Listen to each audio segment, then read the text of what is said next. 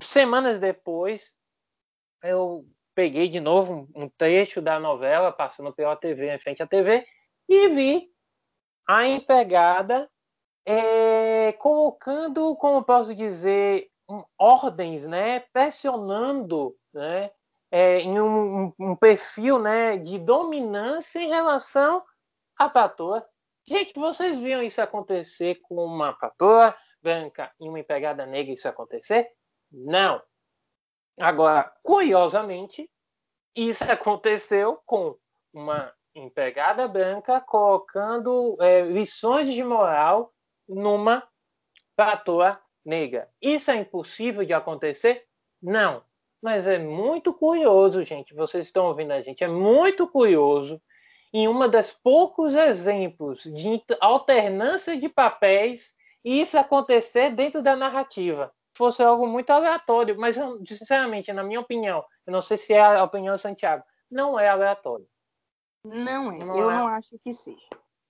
E é. o que demonstra, esse tipo de exemplo que você deu, só demonstra o seguinte: não adianta posicionar né, é, personagens negros em papéis diferentes, né, que destoam do que é comum e convencional, que é a subalternidade, se você constrói aquele personagem né, de uma maneira rasa, ou então influenciado por dinâmicas que remontam ao quê? A hierarquia racista. Então, ainda que a posição, o papel fosse diferente, a dinâmica estava ali. Era o branco hierarquicamente superior à pessoa negra. Então, não adianta. Né? E é isso é, já abre brecha para uma discussão muito interessante, que é a gente pensar que não é sobre estarmos vendo uma pessoa negra naquela telinha, naquela revista, naquela, enfim, na, naquela obra. Não é só sobre ver, mas é o que é feito dessa personagem, como ela é construída, como ela se desenvolve, o tempo que ela tem para ser para se desenvolver a sua história. Não adianta você ter um personagem lá totalmente superficial, mesmo ocupando uma posição que não é a normal, entre aspas, ocupar em outras obras do passado, mas se esse personagem não tem um desenvolvimento, desculpe, ali é só um enfeite que está na narrativa. Exatamente. E isso, Davi, ocasiona situações de você ter estereótipos dentro do cinema específicos. Então, é, por exemplo, personagens do Morgan Freeman, eles têm toda uma categoria. Vocês podem pesquisar isso, porque eu não lembro, mas são são confinamentos que acontecem. Então perceba que eles estão ali, eles... mas estão de um modo que não é favorável, que só alimenta estereótipos, que só alimentam a subalternidade. Então não é só estar, tem que ver o que, que é feito desse personagem. E eu não coloco só negros aqui, vamos colocar homossexuais também, de várias linhas identitárias, tá bom? Porque é, é, o homossexual, vou dar o um exemplo do, do homossexual em algumas séries, eles são trabalhados sempre como engraçadinho, o alívio sempre cômico. com aquele, o alívio cômico, a expressão é essa, o alívio cômico na narrativa.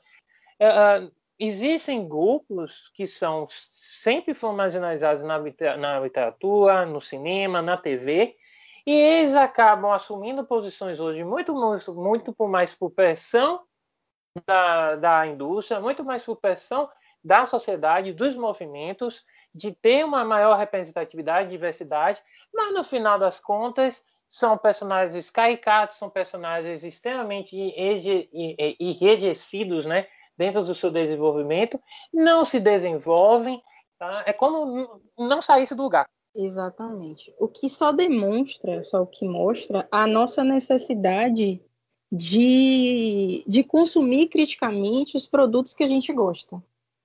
A questão, eu acho que o mais importante que a gente quer aqui é discutir a, o nosso consumo crítico. Né? É você aceitar que aquela obra ela tem erros e tem acertos e que está tudo bem. Né? E que o vínculo é. que você tem com ela pode ser comprometido? Pode. Assim como você pode manter um vínculo de, rapaz, eu gosto dessa obra, essa obra me faz bem, mas essa obra é problemática. E o problema, o que a gente não quer, né, que a gente não gostaria que as pessoas fizessem, é que se mantivessem presas a obras problemáticas, como se elas não fossem problemáticas, e saíssem por aí defendendo, né? Ah, porque não, que não sei o quê. Porque tem um, uma questão né, que é importante, que a gente não tem como negar, que é a identificação e a relevância que as obras têm para a pessoa. Mas o fato de você conseguir se identificar e de ela ser relevante para você não significa que ela vai ser é, vista da mesma forma pelas outras pessoas. Então, é, a forma como a gente se conecta com as obras, como a gente se relaciona com elas, é, afeta sim, nos afeta e vai também afetar a forma como a gente responde a críticas. E mais, se vocês voltarem dois programas atrás, vocês atuarem como haters.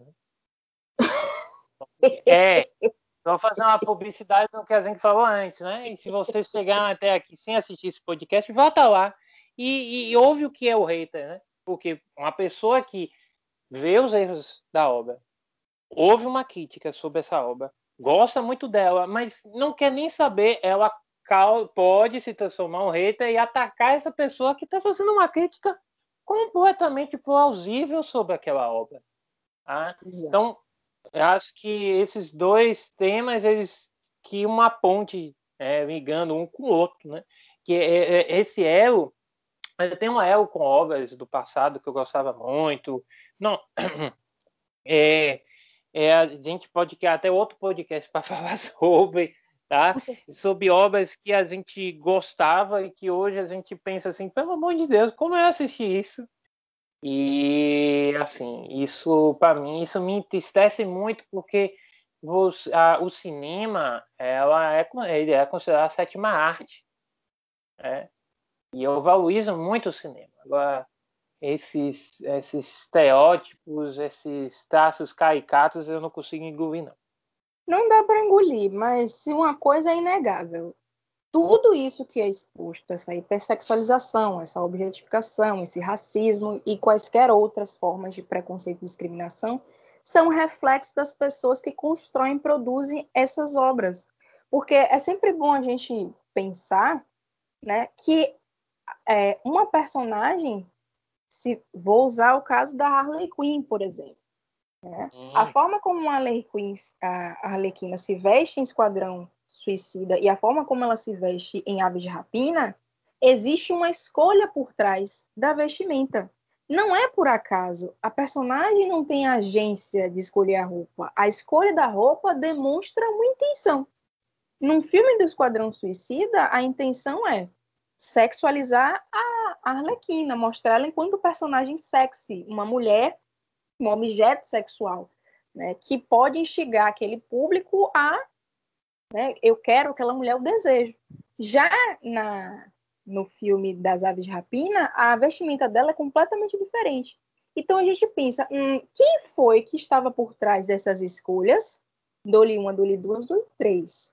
E outra coisa importante que a gente precisa considerar é que, além dessa questão, da, dentro ainda dessa questão da sexualização, é pensar que ela é tão consolidada que quando existe uma tentativa de quebra, existe resistência. E essa resistência demonstra o que a gente veio falando desde o início, do vínculo. Então, por exemplo, é, She-Ra, o desenho de antigamente, mas era um desenho que você tinha as personagens um tanto quanto sexualizadas. E a, a nova She-Ra, né, inclusive assistam por favor, porque é um desenho muito legal, muito bacana, tem cinco temporadas, eu sou realmente aqui a pessoa que está fazendo mexão, Netflix não está me pagando, estou fazendo por amor. É um desenho que não tem esses traços, mas que sofreu uma crítica ferrenha. Então, percebam como essa questão do vínculo com a obra, né, com a resistência ferrenha, está associado também a esses estereótipos. A sexualização serve a um público. E quando existe uma tentativa de ir contra ela, existe uma revolta, existe uma reação. Então é, é, importante a gente pensar, o consumo crítico nos leva a pensar isso. Existe alguém que determina o figurino, a escolha das falas, existe alguém por trás, nada é por acaso. Né? Tudo que, que a gente vê na tela, tudo que a gente vê na obra é reflexo né, de uma concepção de mundo né, que ela é preconceituosa ou não. Daí o porquê de ser importante a gente buscar novos mundos, mundos que contemplem toda e qualquer pessoa, né, sem marginalizá-la, sem estereotipá-la, dando um espaço para que ela se construa organicamente, para que ela possa ser um personagem complexo e multifacetado. Então, poxa, é, essa obra aqui é importante, essa obra aqui é consolidada, essa obra aqui é, faz parte da infância e da adolescência de uma outra geração. Beleza. Mas nós temos a oportunidade de adotar outras obras muito mais complexas, que discutem problemas muito, é, muito mais, como é que eu posso dizer, que é, problemas importantes, questões importantes que não eram consideradas né, há um tempo. Então nós temos essa oportunidade. Então, para que que a gente vai necessariamente se ligar a obras que talvez promovam de serviço quando a gente tem o universo à nossa disposição, né, que podem fazer muito mais pelo desenvolvimento, pela nossa visão de mundo, pela nossa visão de nós mesmos. Concordo em, em todos os contextos que você falou. Eu acho que é, todas essas obras que a gente conversou e dialogou com vocês ao longo desse podcast, elas têm um peso grande para nós. É, o exemplo de Shira, né? Shira nasceu, Isso. a obra original de Shira é de 85, mas ela tem aparições no final dos anos 70 início dos anos 80 no, no desenho do He-Man, que é o irmão dela, né? Então, a, a, a obra Xirra, ela, ela veio para dar uma, um novo olhar sobre o personagem. Sabe? E eu acho que isso é muito importante. Infelizmente, a gente não consegue é, encontrar tantos exemplos assim, né? Não só de pegar uma obra original, como a gente estava falando, né? de pegar uma obra original e, e modificá-la, mas de termos obras que valorizem né? É, esses novos olhares que nós temos hoje em dia. Né? E aí, a gente encerrar, eu queria só, só pontuar uma questão né, do 8 e 80, né, gente? Aí a gente lança essas perguntas para vocês e que, na verdade, o nosso podcast de hoje acabou falando disso, né, respondendo é um pouco sobre isso, nosso, a partir do nosso ponto de vista. São algumas perguntas. É possível gostar de algo tendo noção de seus problemas? Como a gente elencou aqui. O vínculo está irrevogavelmente destruído por causa desses problemas? E há vínculo após as críticas? Então, tudo que a gente colocou aqui, se você diz, ai meu Deus, Davi Santiago falar, eu não gosto mais disso, disso, daquilo. Gente, não é nosso intuito. De novo, a gente reitera isso.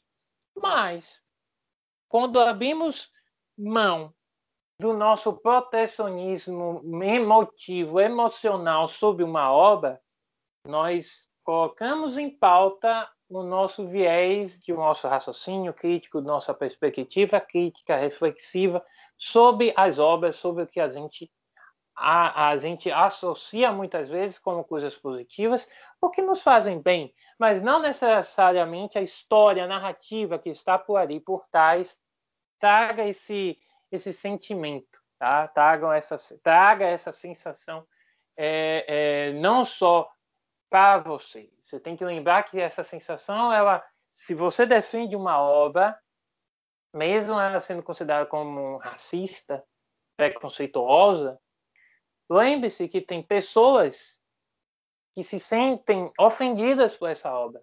Então, vale a pena realmente vocês defenderem fervorosamente obras desse tipo?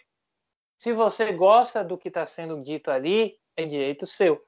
Agora, respeite a opinião. do outro que não concorde, que não vê, vislumbre é, o que está sendo dito ali como algo legal. Eu, na minha opinião, se eu vejo algo que é preconceituoso, que mesmo que seja uma frase sobre qualquer grupo identitário, eu já não olho mais aquela série com bons olhos, olho aquele filme com bons olhos e por vezes eu deixo de assistir. Tá? É, a, temos outro podcast para falar sobre outras obras. Eu acho que é, da música daria para falar, da literatura muitíssimo que a gente poderia falar disso. Acho que cabe outro podcast, não acha não, dona Santiago? Eu acho que cabe um, cabe dois, cabe três, cabe quantos a gente quiser, porque esse assunto rende. E rende. Cabe um cheque geek? Tem que render. Com certeza.